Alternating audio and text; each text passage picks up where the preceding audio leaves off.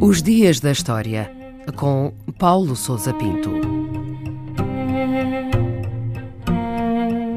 22 de maio de 1370, o dia em que decorreu o chamado Massacre de Bruxelas. É geralmente conhecido pelo nome de Massacre de Bruxelas a morte na fogueira, ocorrida nesse dia, de um número indeterminado de judeus, entre 6 a 20, por terem sido acusados do roubo e profanação de hóstias consagradas. É um episódio de contornos imprecisos sobre o qual circularam diversas histórias que ficaram retidas nas tradições católicas de Bruxelas. A lenda conta que várias hóstias consagradas foram roubadas e levadas para a sinagoga de Bruxelas, onde os judeus as trespassaram com um punhal na Sexta-feira Santa desse ano de 1370.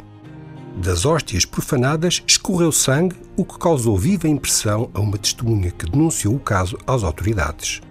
Do tumulto que se seguiu, resultou a prisão e execução dos judeus e a expulsão de toda a comunidade judaica de Bruxelas. As hóstias profanadas, com os traços de sangue, foram consideradas relíquias sagradas e objeto de veneração popular, tendo o episódio tomado o nome de Sacramento do Milagre. E neste caso, como é que se pode distinguir a parte que eh, podemos considerar a verdade da parte que podemos desconfiar que se trata de lenda. Os acontecimentos de maio de 1370 foram apenas mais um episódio no longo historial de perseguições aos judeus que tiveram lugar um pouco por toda a Europa no século XIV. A crise económica e social, a sucessão de epidemias, a que se chamou de peste negra, e todo um ambiente de temor supersticioso favoreciam o clima de intolerância e de perseguição às minorias religiosas. Os judeus, devido ao seu poder económico e influência, eram o alvo habitual da animosidade popular. A profanação de hóstias era uma acusação comum por ser considerada uma blasfémia suprema, ou seja, exprimia a negação da divindade de Cristo e constituía um sinal de desprezo pela essência da religião católica. Não há forma de verificar o que realmente ocorreu neste episódio, uma vez que não existem fontes fidedignas que reportem os eventos de forma segura. Sabe-se sim que os judeus foram perseguidos e expulsos de Bruxelas e que os seus bens foram confiscados, como ocorria habitualmente nestas circunstâncias. E quais foram as consequências uh, que, digamos, uh, sobrevieram a este massacre de Bruxelas?